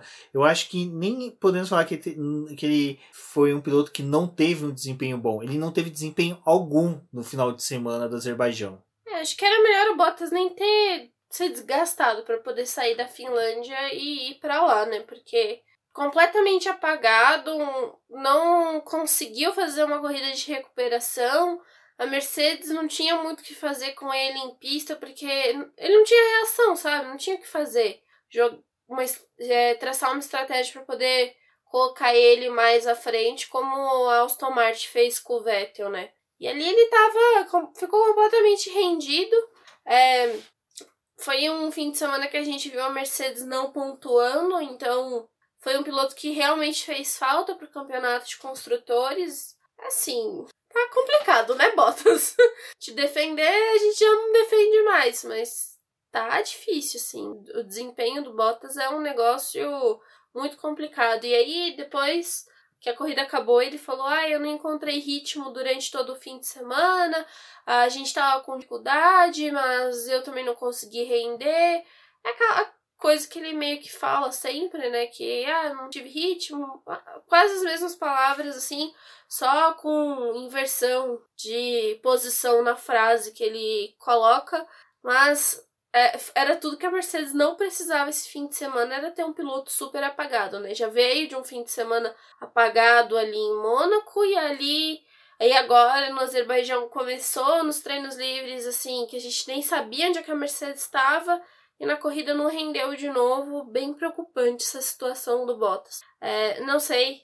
É, eu ainda acredito que a Mercedes não é o tipo de que vai trocar piloto no meio do campeonato. Mas dependendo do que acontecer no final do ano, um dos grandes responsáveis para que isso aconteça vai ser o desempenho do Bottas, né? Duas corridas abandonando e uma delas não pontuando. É, fica cada vez mais difícil de falar do Bottas, mas um piloto que este final de semana a gente pode falar bem, que passou batido, li não literalmente porque não bateu, mas conseguiu entregar bem, foi o Kimi Raikkonen, né? Que conseguiu ali uma décima colocação, um pontinho para poder conseguir ali para a equipe Alfa Romeo, que agora tem dois pontos. Aê, Haas, agora você não passa mais, nem a Williams. é, teria que se acontecer aí um cataclisma. cataclisma nuclear numa corrida aí para poder ter uma pontuação boa para Williams e para Sabe a plaquinha de, de clubismo. Não, nem, nem plaquinha de clubismo, é muito mais porque a, o que Kimi Raikkonen fez esse final de semana foi bem interessante, uma consistência bacana. Ah, foi... Eu acho que a Alfa Romeo, assim, ela tava trabalhando de um jeito que ela tava tentando buscar ponto, né? Eu acho que a, o, que, o que dificultou um pouco ali também a, a corrida do Giovinazzi foi que o, o stop dele foi muito prematuro, sabe? Ele largou com pneus macios, aí já na segunda volta fez um pit stop e colocou pneus duros. E esse pit stop dele foi em reação ao do Russell, né? Porque eles estavam ali nas últimas posições, o Russell ele faz uma parada porque ele tem um problema, mas o Giovinazzi ele responde essa parada, né? E acho que ali eles a Alfa Romeo ficou naquela coisa de se der algum BO, a gente tá com um pneuzinho bom pra poder ganhar umas posições, né? Mas aí as coisas. É... É, foi inverso, né? O que deu certo para uns, com a Alfa Romeo não funcionou. Né? Não, e o pneu duro pro Giovinazzi não, não deu bem, porque não deu bom, porque uh, simplesmente não, não casou. Tem piloto que realmente corrida e a pista que não casa um pneu no, pro piloto. Então, cara, não foi uma boa escolha. Já pro Kimi Raikkonen começou com pneus médios, né? Foi ele o Latifi os únicos a iniciar com pneus amarelos, né? Pneus é, e o médios. Russell que tem o um problema. É, e o Russell que teve o um problema, mas só que é, foi interessante o final de semana da Alfa Romeo que conseguiu, né? Décima posição, décima primeira posição com o Giovinazzi. Ficaram ali à frente dos pilotos da Mercedes, já é uma coisa, opa, muito bom, acrescente-se isso ao meu currículo. Acho que os dois terminaram a corrida, correram lá pro LinkedIn, colocaram isso no currículo. Mas é, foi legal, foi legal pro Kimi Raikkonen, até eu comentei com a Débora, o CEO da Alfa Romeo foi twittar uh, falando parabéns para os dois pilotos, né, pelo desempenho na corrida e acabam marcando o Twitter de um desses perfis que são de fãs do Kimi Raikkonen, como se fosse o perfil oficial do Kimi Raikkonen. O fã deve ter ficado feliz pra caramba. Já Obrigada, tá... seu. Exatamente. Mas eu acho que foi. É legal, é legal ver o Kimi Raikkonen pontuando. Pra aquilo que eu já falei, eu acho que sim, é a temporada de despedida dele. É, a minha única torcida é que ele saia, mas só que não saia toda aquela esperança que a Alfa Romeo tinha, sabe? De ter uma equipe boa e uma equipe forte, permaneça na categoria e invista no, no Ailot, um outro piloto também da academia da Ferrari. O Ailot é, é o mais cotado, né? Mas também tem o Schwartzman, que tá fazendo boa temporada em Baku e tem o Theo Rocher, que é piloto Sauber, né, também. O piloto tá tendo um, um ano bem interessante na Fórmula 2. Exato. Então, vamos ficar na torcida aí. Parabéns ao Kimi. Vamos mandar um cubo de gelo dele com parabéns para esse final de semana. Não, mas assim, a gente olhar pra Alfa Romeo é, é muito legal, porque na sexta-feira teve a coletiva, né, com os chefes de equipe. Aí o perguntaram pro Frederico Vissari, aí, né, Alfa Romeo, e pontuou no outro GP, o que, que você acha desse fim de semana? Ah, esse desempenho da Mercedes ruim aí, não, não é nada disso não, a gente vai penar muito durante o fim de semana, a gente vai ter vários problemas, tipo, o Vissari, ele derruba a equipe, né? Ah, esse circuito não é pra gente, mesmo uma Ferrari andando bem, a gente não vai conseguir pontuar, mas é, vamos tentar fazer uma boa classificação. Baku é isso aí. Se acontecer alguma coisa, a gente precisa estar preparado para poder é, conseguir alguma coisa. E aí acho que nem ele imaginava, né, que os carros iam acabar na frente do, dos pilotos da Mercedes, né, no, no fim do, da corrida. Mas conseguiram esse um ponto aí, é aquela coisa que é bem legal porque eles estão nessa briga com Williams e Haas. Haas muito menos, né? Mas acho que mais a Williams talvez seja um time que poderia ter chance de ter algum ponto aí durante a temporada. Mas já ter dois pontos já é meio que praticamente uma garantia de que eles vão ficar com o oitavo lugar do campeonato de construtores e aqueles outros pontinhos que eles podiam ter conquistado com o Raikkonen né, no começo da temporada, que foi perdido aquela punição absurda, é, ainda assim também acho que poderia agregar um pouco mais ao resultado do time. Mas aquela coisa, né? Agora vem corridas que devem ser um pouco mais difíceis para Alfa Romeo, mas eles estão numa crescente bem interessante, porque é um time que consegue levar os carros, né? Tá conseguindo se manter para poder levar os carros para o Q2, termina corridas em 11º, 12º. Eu acho que esse ponto que o Giovinazzi conquistou em Mônaco, mas também o Raikkonen conquistou agora no Azerbaijão, mostra que tem uma crescente sim da Alfa Romeo, sabe? Não é um time que pode descartar completamente, mas eles estão ali, né, tentando se aproveitar de outros problemas para poder conseguir pontinhos e é extremamente importante para o campeonato deles. Agora vamos falar do elefante na sala, né? O elefante na sala que veio de rodinhas e rodinhas da Pirelli que não resistiram e estouraram. Uh, qual que é o problema que eu tenho aí na questão dos estouros dos pneus da Pirelli, que foi com o Stroll e com o Verstappen? Primeiro que, antes mesmo da fornecedora analisar e dar o veredito, né, dar o parecer técnico dela sobre os pneus, já tem 300 mil pessoas condenando a, a montadora. tem Fabricante. É, é, é montadora porque ela monta o pneu, né? Vamos por dessa forma. Tochas, e... já arriscaram toda a fachada da Pirelli, fora Pirelli, guerra de pneus, traz a, a Bridgestone é... e a Michelin. Diretora, diretoria, bonequinho da Michelin, alguma coisinha assim. Mas, cara, é, é surpreendente porque, assim, tipo, ninguém para pra respirar e pensar, bom, vamos primeiro aguardar ver o que, que a Pirelli fala e ver o que as equipes falam para depois a gente poder tecer comentários sobre. E a gente fez isso, por exemplo. A Débora pegou, nós aguardamos, a Pirelli soltou um parecer prévio, não, falando sobre o que, que ela acreditava que era o motivo dos, dos estouros dos pneus. E mas mesmo assim o pessoal continua a não acreditar, começa a falar que é uma pior montadora de pneus, que é a pior fabricante, que pneus são uma bosta, tal, tal, tal. Mas assim, é como a gente até brinca às vezes na live, a gente fala, pô, Pirelli, patrocina nós, tipo, faz isso porque a gente não recebe nada deles, a gente tem motivo algum uhum. para falar bem deles. Mas a única diferença é que a gente concorda que tem que ser algo justo. Se fosse algo de culpa deles, perfeito, vamos culpá-los. Mas a questão que não é culpa deles. Houve todo um conjunto de fatores que foram primordiais para o estouro dos pneus, né, Débora? Que gerou os dois estouros. É, vamos lá primeiro para algumas considerações aí antes de falar de, de tudo isso, né? É, acredito que depois das verificações que a Pirelli vai fazer, se for um problema de fabricação, que eles verem que foi um problema deles, eles vão ter que avisar as equipes, sabe? Porque a gente tá.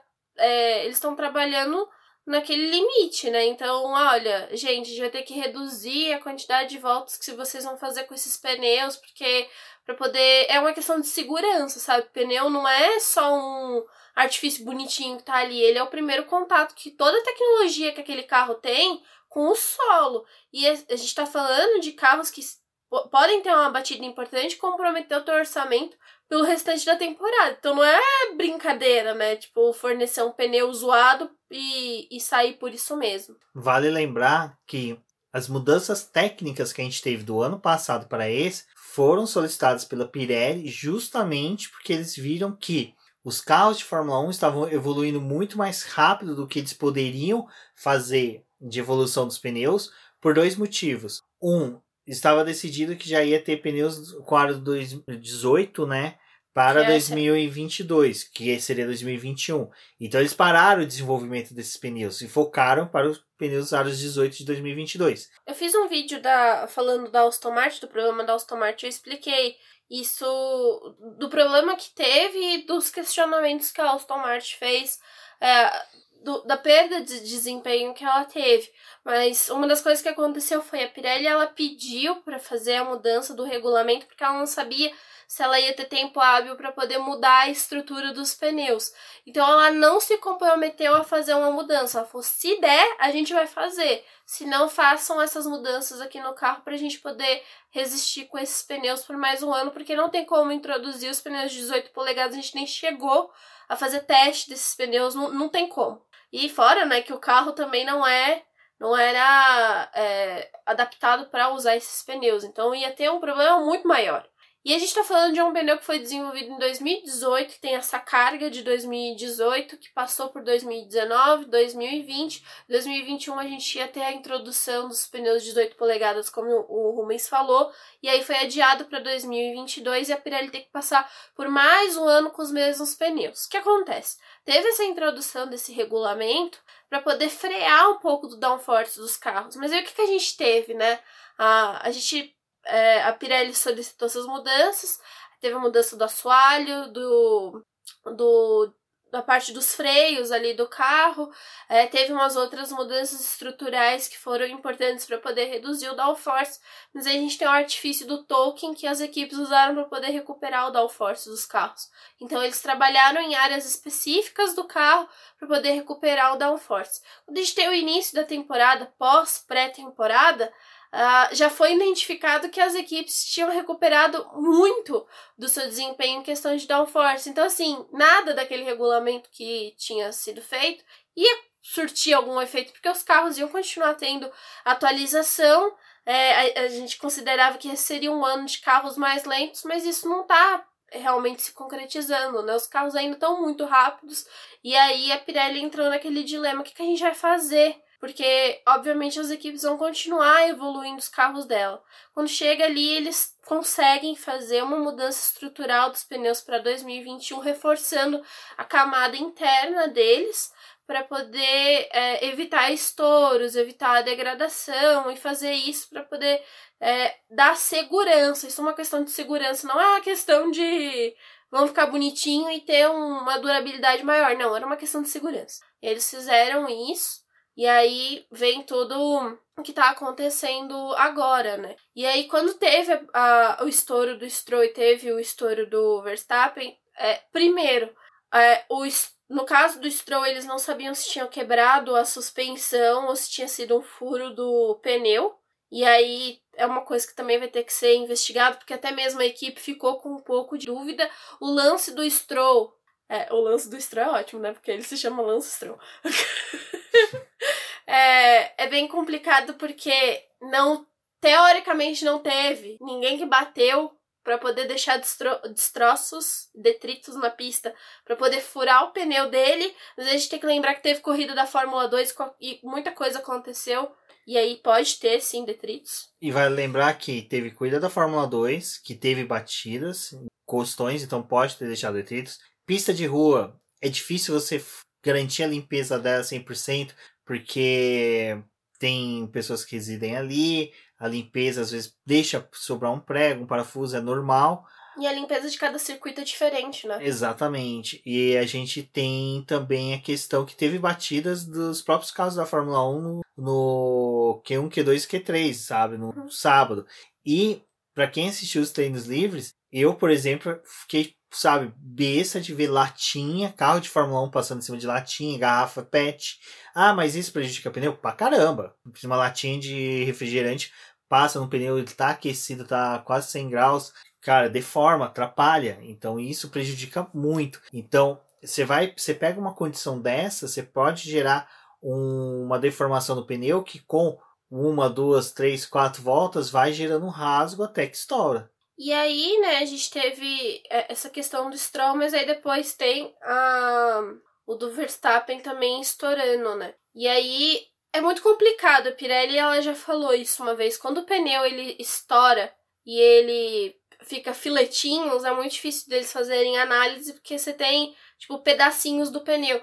Mas ali acho que como ficou a estrutura do pneu mesmo, que ele estoura, mas ele não, o piloto não conseguiu é, se arrastar até o pit lane, por exemplo, é, ele não completou uma volta, então a, a borracha ali ela não se danifica tanto. Então eles conseguem fazer uma análise melhor, levar esse pneu para lá e fazer um comparativo do que, aconteceu. É, eles já falaram que eles vão fazer análise das câmeras, não só das câmeras do carro, mas se teve câmera no circuito que pegou os estouros e o que aconteceu, eles também vão analisar isso para eles é, fazerem um, um laudo, né, para poder é, identificar o que, que aconteceu, mas o do Verstappen, pelo pouco que eles conseguiram ver, É, o do Verstappen ele pode ter sido provocado pelo detrito do carro do Stroll que ficou na pista. Porque quando tem aquela limpeza de pista, eles pegam umas peças grandes. Tipo, eles não vão ficar pegando pedacinho pequenininho. E pedacinhos pequenininhos, dependendo da forma como o pneu tá de tantas voltas, ele já consegue atingir uma camada que é possível furar e estourar, não é uma coisa de degradação. Uma das outras coisas que né, o pessoal ficou falando, ai, mas a culpa é da Pirelli não importa. É, a Pirelli falou, a gente precisa de dados de telemetria do carro também.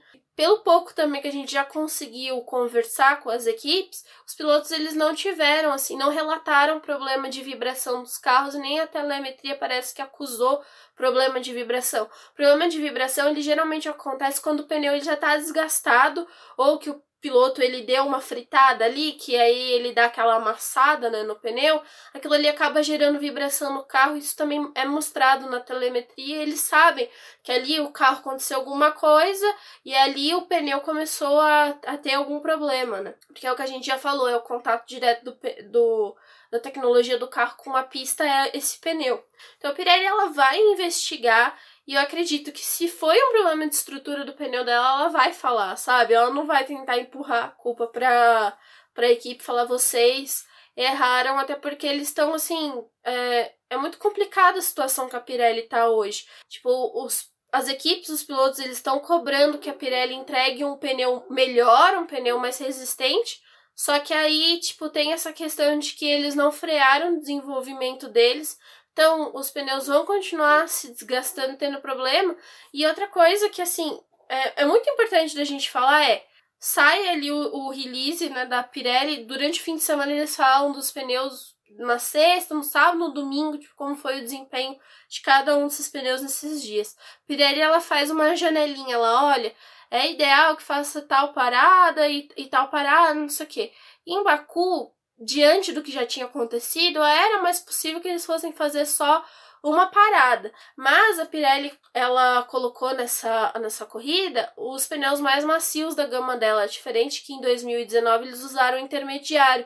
O intermediário ele tem uma durabilidade maior do que os pneus que são da gama mais macia porque eles têm uma resistência diferente e eles também têm uma, opera uma janela de operação diferente. Então, desgaste, essas coisas é também é, completamente diferente do, de quando eles colocam uma outra é, parte ali da gama deles. Então, tem tudo isso para eles poderem avaliar, não é só simplesmente atacar a Pirelli. E uma das coisas que eu acho assim, tipo, guerra de pneu não é tão interessante, gente, porque esse negócio de cada um fica com pneu, cada um vai ter um problema, sabe? A Pirelli, é, por mais que o pessoal critique, cara, a Pirelli ela tem um centro muito grande de estudo dos pneus, sabe? Não é só em Milão, na Romênia eles também têm uma fábrica, eles estão fazendo testes para poder ver se a fábrica da Romênia consegue também fazer a produção dos pneus para eles, para poder dividir, para poder dar uma estrutura diferente para a Pirelli. Então não é, as coisas não é jogado como o pessoal acha que é, não.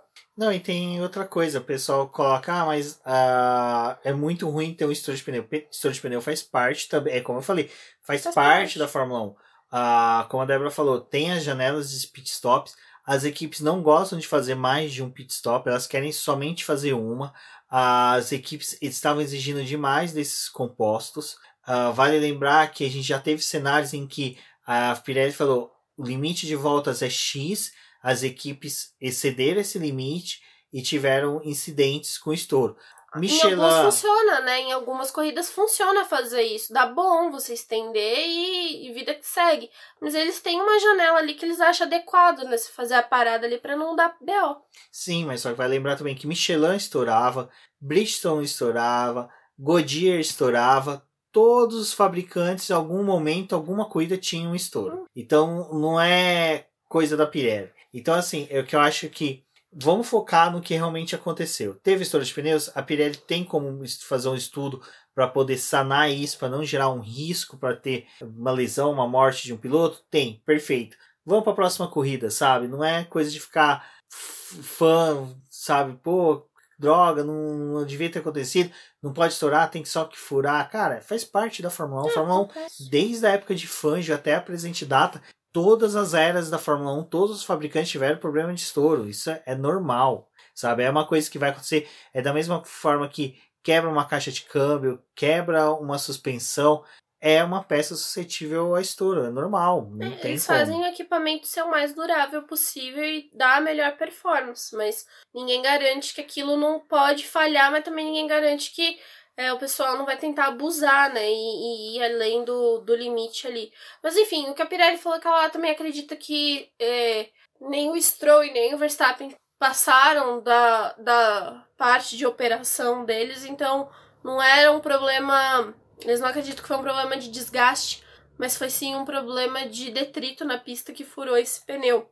É, em Baku a gente já teve um acidente muito parecido, que foi o do Valtteri Bottas, que foi na corrida que ele estava liderando, que ele também teve o furo do pneu e foi por conta de detrito na pista. Então já é um circuito que é meio que natural isso acontecer por conta da quantidade de batidas que tem e do desenvolvimento que o fim de semana acaba tendo. Então é meio que faz parte desse circuito isso acontecer. Mas de qualquer forma vai ter um estudo e eles vão tentar mudar, né? A gente não tá tentando defender a Pirelli, mas é só passando o que realmente aconteceu, né? O que, que a gente tem de, de informação. O que não podemos negar é que todo esse cenário que os estouros do pneu Pirelli teve no final de semana gerou algo favorável para o campeonato, porque Max Verstappen segue líder, Red Bull segue mais líder do que nunca, mas a gente ia ter, né, ali possivelmente o Lewis Hamilton pontuando mais após o estouro do carro do Verstappen, que vinha liderando a corrida de forma espetacular, mas era uma coisa que eu comentei até com a Débora. Eu falei, nossa, por mais que a, a quando a Mercedes lidera com o Lewis Hamilton, por exemplo, era aquela brincadeira que a gente fazia, pô, ele vai liderar com dois dias de antecedência, tipo, ele vai dar volta no segundo colocado, e coloca 30, 40 segundos. Você percebe que o Max Verstappen, quando ele consegue uma liderança de corrida, ele não consegue abrir muito do segundo colocado, do terceiro colocado, ele permanece ali numa constante observação dos demais, os demais ficam bem próximos dele. E isso para a Fórmula 1 é interessante, porque a gente continua tendo disputa de posição, a gente continua tendo chance de que quem errar menos vence, e foi exatamente o que aconteceu com a vitória do Sérgio Pérez, mas é, o fato do Max Verstappen ter batido e saído da corrida, e depois a gente ter a relargada com o Lewis Hamilton errando ou não, a gente ainda não sabe, pelo que tudo indica. Pelo que ele falou, ele errou, ele calculou mal a freada. É normal, como a gente comentou também, como foi lá no em GP do, de San Marino, lá da Emília România. É normal um piloto errar, todos os pilotos vão errar um dia, sabe? Nenhum é, é possível, é passível de não errar. A gente tem desde o Michael Schumacher errando, Fernando Alonso, Senna, Prost, todos os pilotos erram um dia. O Lewis Hamilton não é uma máquina, né, um robô que vai deixar de cometer falhas, mas esse erro dele deu ali as duas voltas finais uma, sabe, uma projeção animal de uma corrida, cara, que teria sido linda se tivesse tido mais momentos como este. Como foi a disputa entre o próprio Lewis Hamilton, o Sebastian Vettel pressionando um pouco o Pérez ali no começo, mas a, a, briga ali do Gasly com o Leclerc e o Norris pela terceira colocação foi muito bacana esse finalzinho ali, essas duas últimas voltas, valeu o preço do ingresso que nós pagamos gratuitamente, né, Uhum. para poder assistir pela transmissão da TV aberta, porque olha, foi um final de corrida bem eletrizante. É um final que, assim, o campeonato já estava bem interessante com uma vitória do, do Verstappen, né? Porque apesar de ter um Hamilton ali que estava também no, no pódio, era interessante porque a gente ia continuar com a liderança da Red Bull e do Verstappen, porque tinha o Pérez ali naquela segunda posição dificultando. Quando tem o estouro, aí a gente falou, né? Eu- eu- bom, eu pensei, eu falei, puta merda, agora a gente vai ter a Mercedes rasgando esse campeonato na liderança, porque agora eles vão comer a, a Red Bull com farofa, né?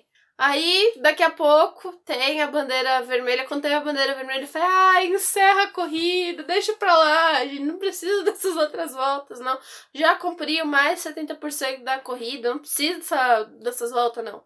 Aí vai ter essa relargada. Aí eu, olhando ali pro que tava acontecendo, falei, o Pérez vai perder essa liderança, assim, tipo, já era, porque eles, eles têm esse regime de bandeira vermelha, mas pode trocar pneu, pode fazer alguns reparos no carro. Eles têm que pedir umas, coisinhas, umas coisas assim, autorização da FIA, né? A FIA tem que fazer aquela inspeçãozinha do que eles estão trocando. Mas tava o pessoal, tipo, partindo pra pro tudo ou nada, né? E aí eu pensei, nossa, vai, vai dar um BO essa largada aí não vai dar certo. Quando a gente tem o, o Pérez, que o Pérez também não foi bobo, né? Ele tenta fechar o, o Hamilton e quase perde a primeira posição, mas ali o Hamilton é, passa, né? Passa é, reto e não consegue, porque apesar deles terem largado com o pneu vermelho, não estava completamente aquecido, né? E já tinha passado, a, além do, do, do tempo que a corrida deveria se, se estender. De novo, mesma coisa da classificação, já vai pegando uma pista mais fria, essas coisas vai acontecendo. É, foi bom pro campeonato. Na verdade, foi o que eu falei, assim. É, era tudo que a Red Bull precisava. Os dois carros da Mercedes fora dos pontos. E aí a gente tá falando de uma coisa que assim. A Red Bull deve estar tá querendo ganhar o campeonato com o Max. Putz, ela deve estar tá querendo ganhar, porque ia ser fantástico.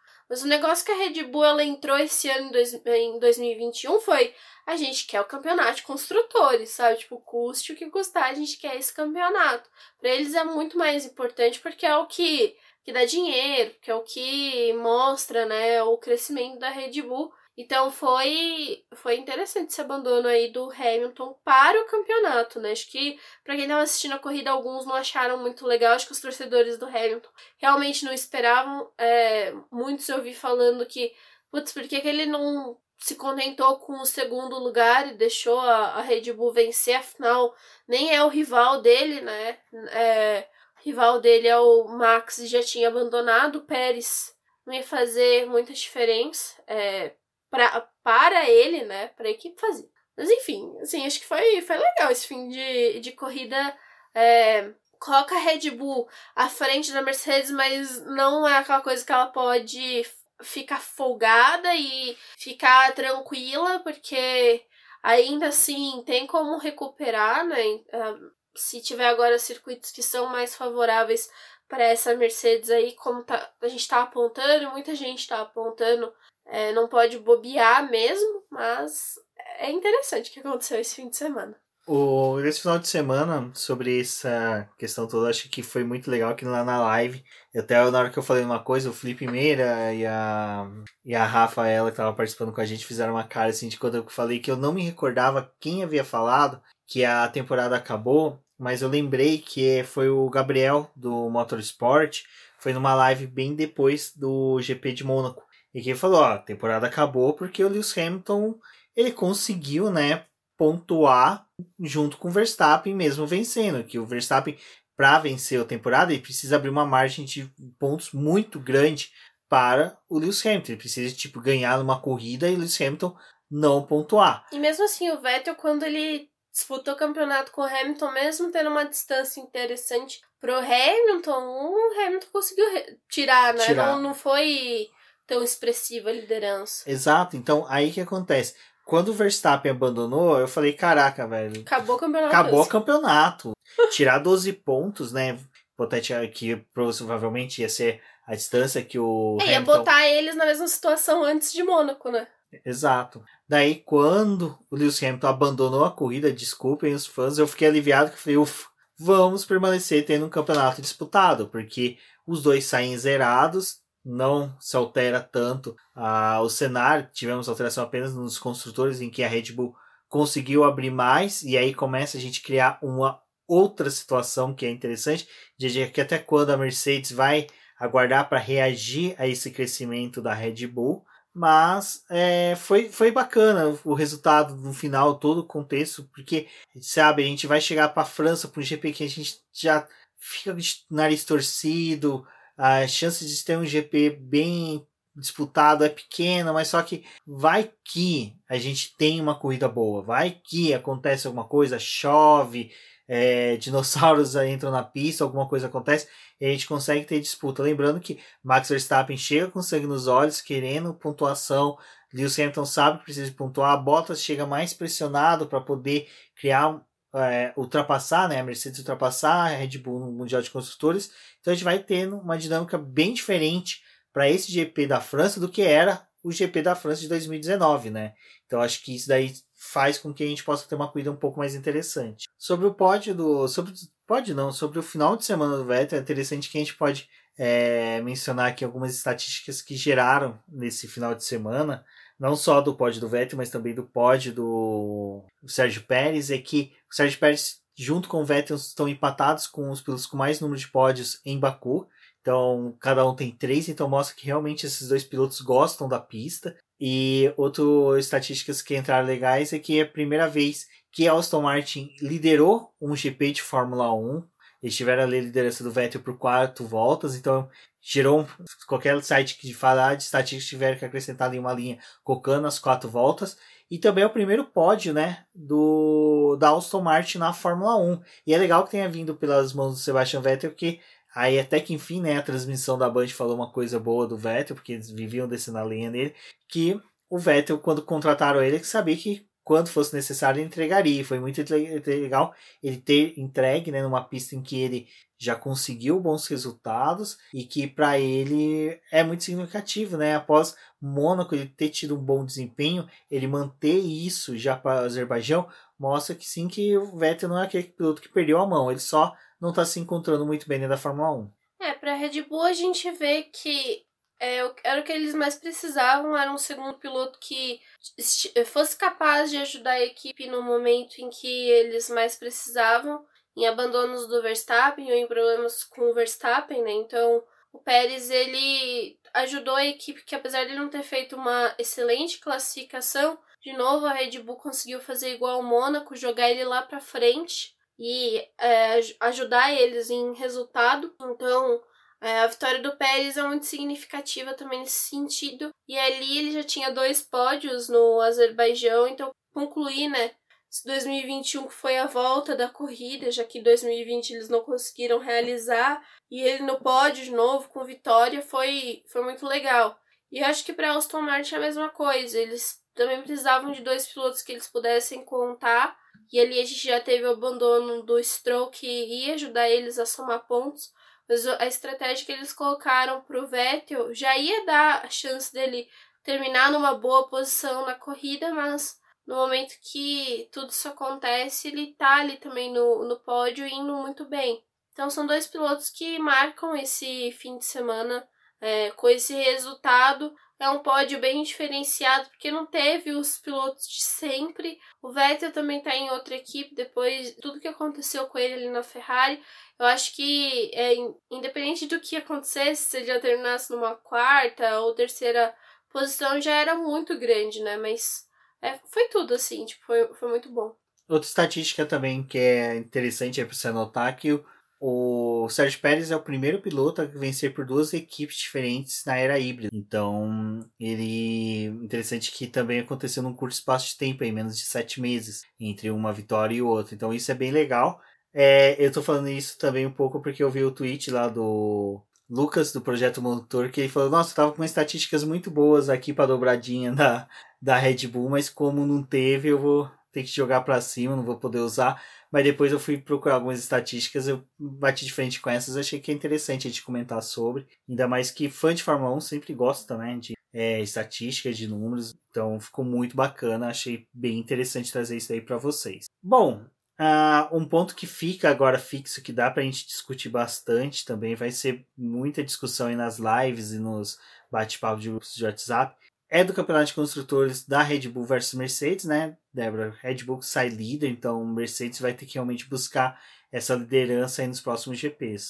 É, não é uma distância ainda confortável, mas é interessante. E esse é mais um. confirmando mais uma vez a liderança deles, porque apesar da, do Verstappen não ter pontuado, o Pérez ele trouxe 25 pontos com essa vitória dele. E a Mercedes terminou zerada, né? Então isso coloca a Red Bull com 174 pontos contra 148 da Mercedes. É bem interessante é, a gente ter esse resultado, ainda que ele não possa ser dado como o final né, do campeonato. E a gente tem né, a verdadeira disputa, que é aquela que é mais acirrada ainda, que é Ferrari versus Mercedes. Mercedes não.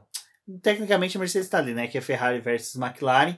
Que a McLaren ali tá com dois pontos atrás da Ferrari. A Ferrari tá com 94 pontos, a McLaren tá com 92. McLaren perde a terceira colocação do Campeonato de Construtores. É como eu falei nos grupos que eu tô, então quem quiser até ver. Quando eu entro nisso, eu já fico até um pouco mais sentimental, porque olha, tá sendo difícil ver o Daniel Ricciardo perdendo pontos. A gente tendo só o Lando Norris para disputar e conseguir pontos. E a gente precisava muito aí que o Daniel Ricciardo se encontrasse.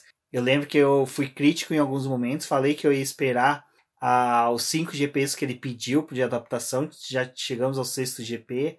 Torcer para ele se adaptar. Vou dar para ele o dom da dúvida da questão do GP da França não ser um GP tão bom, tão favorável assim, para poder, sabe, exigir dele. Então acho que eu vou dar esse GP de brinde para ele poder se adaptar novamente, mas depois desse eu acho que não eu vou começar a ter críticas mais duras, porque né, a McLaren perdeu a terceira posição por causa de dois pontos. E sabe, você vê que dois pontos seria fácil de ter conseguido dois décimos lugares, sabe, em momentos em que ele realmente não não imprimiu. E é até interessante que a gente tem algumas discussões lá no grupo do Papai Orange, em que o pessoal até trouxe esses dias uma entrevista do Rico Penteado, ex-chefe, ex não, ex-engenheiro da Renault, que trabalhou com o Richard, e que ele fala que o Richard não era daqueles pilotos que eram mais favoráveis a ser workaholic, como é o Vettel, como a gente tem outros pilotos. Então, até o próprio Lando Norris, o Carlos Sainz era, e que isso às vezes pode pesar um pouco, né? Um piloto que está precisando se adaptar, está precisando entregar resultado, mas também que não parece imprimir o mínimo esforço, sabe? Então, e eu não estou tendo um, uma boa recepção do que o Daniel Ricciardo está fazendo para melhorar dentro da McLaren. Mas, como eu falei, essas vão ser minhas críticas por hoje. Após o GP da França, mesmo que ele tiver um péssimo resultado, não vou exagerar muito, mas depois, se continuar isso e o Lando Norris tiver que continuar remando sozinho, aí eu começo a fazer umas, umas críticas um pouco mais pesadas ao Richard. É, antes desse fim de semana começar, o Ricardo ele falou, né, que ele fez algumas voltas de simulador para poder é, entender o carro da McLaren. Ele também fez uma análise ali de Mônaco, apesar de ter sido uma corrida que ele falou que ele queria esquecer, eles precisaram analisar essa corrida de Mônaco, mas também as outras que ele fez.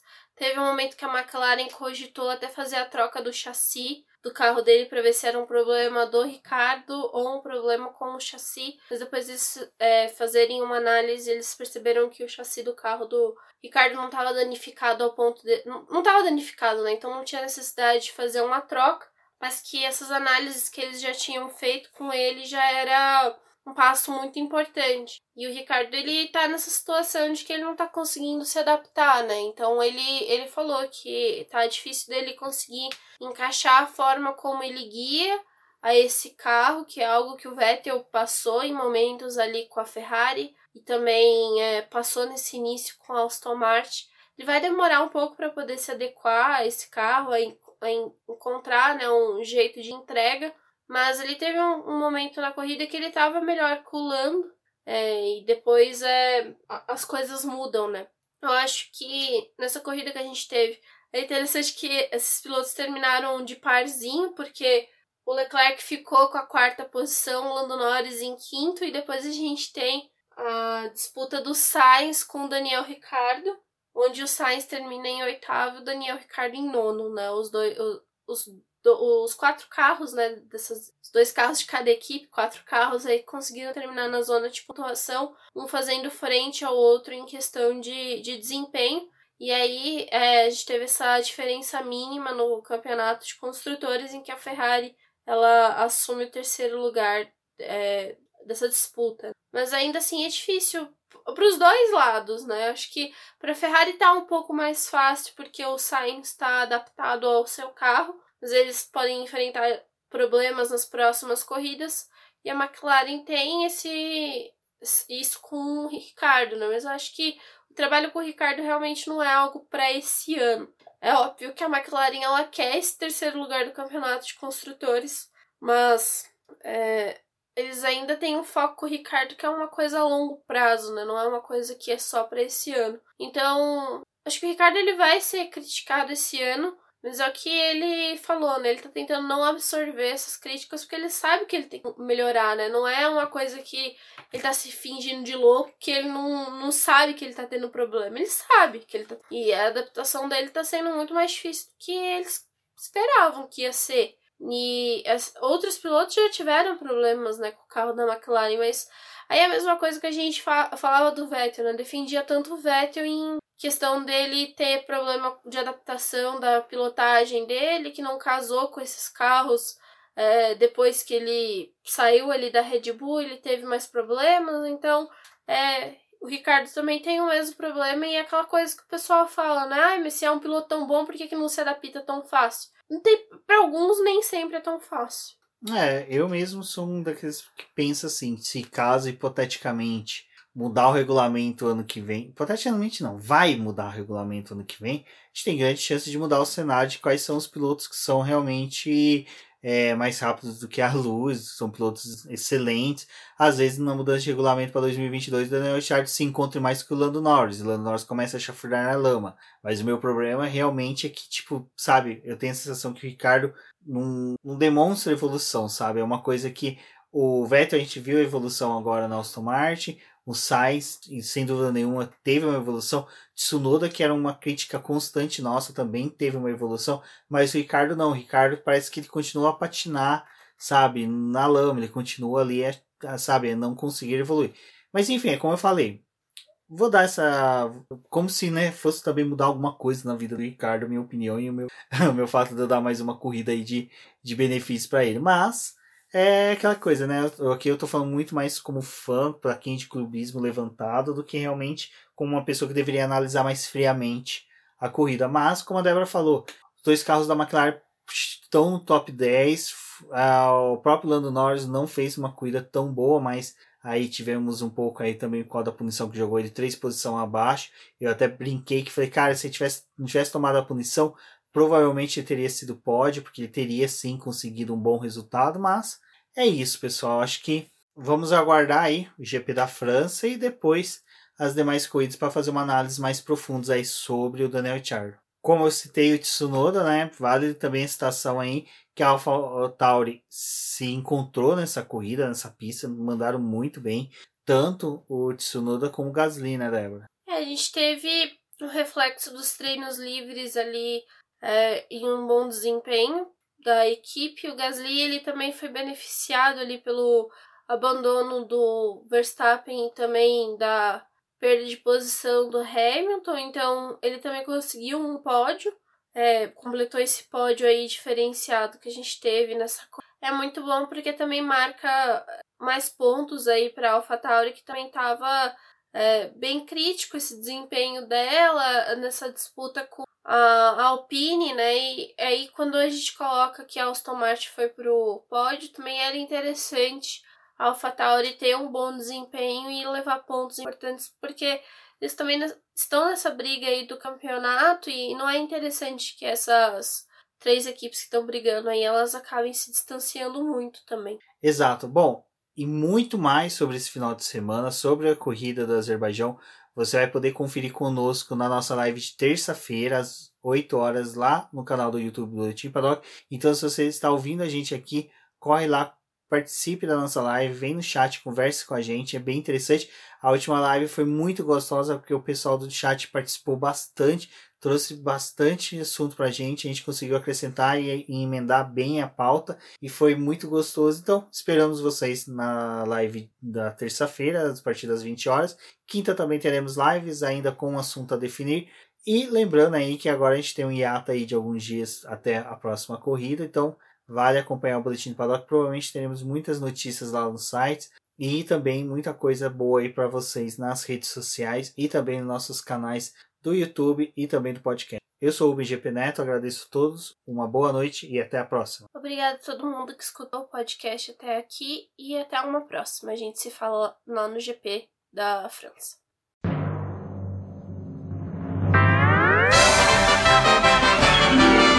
E agora vamos agradecer nossos apoiadores, aqueles que auxiliam o Boletim do Paddock através do financiamento coletivo e contínuo do Apoies. E são eles Ricardo Bannerman, Maia Barbosa, Deserto Teixeira, Luiz Fex, Arthur Felipe, Rafael Celone, Will Mesquita, Antônio Santos, Rogério Furano, Helena Lisboa, Cássio Machado, Carlos Del Valle, Bruno Vale, Eric Nemes, Bruno Shinozaki, Alberto Xavier, Will Bueno, Ricardo Silva, Beto Corrêa, Fabrício Cavalcante, Arthur Apóstolo, Sérgio Milani, Melquiades Veloso, Micael Souza, Ezequiel Bale, Silney Messi, Rafael Arílio, Rafael Carvalho, Fábio Ramiro, Lauro Vizentim, Maria Ângela, Thaís Costa, Rafael Catelã, Jane Casalec, Carlos Eduardo Valese, Tadeu Alves, Paula Barbosa, Ale Ranieri, Leandro Nogueira, Bianca Mês, André Brolo, Bruno Lima, Ivan Grego, Maicon Tavares, Talita Santos, Diego Machado, Gabriel Sawaf, João Guilherme, João Rai e Gustavo Frigoto. Muito obrigado a todos aqueles que apoiam o Boletim do Paddock e auxiliam no nosso desenvolvimento e crescimento. E se você quer apoiar também o Boletim do Paddock, entre em contato com a gente através dos nossos perfis oficiais ou acesse o link apoia-se.com Boletim do Paddock e lá você terá as opções de apoio ao Boletim do Paddock. Um forte abraço e obrigado! Isso é tudo pessoal.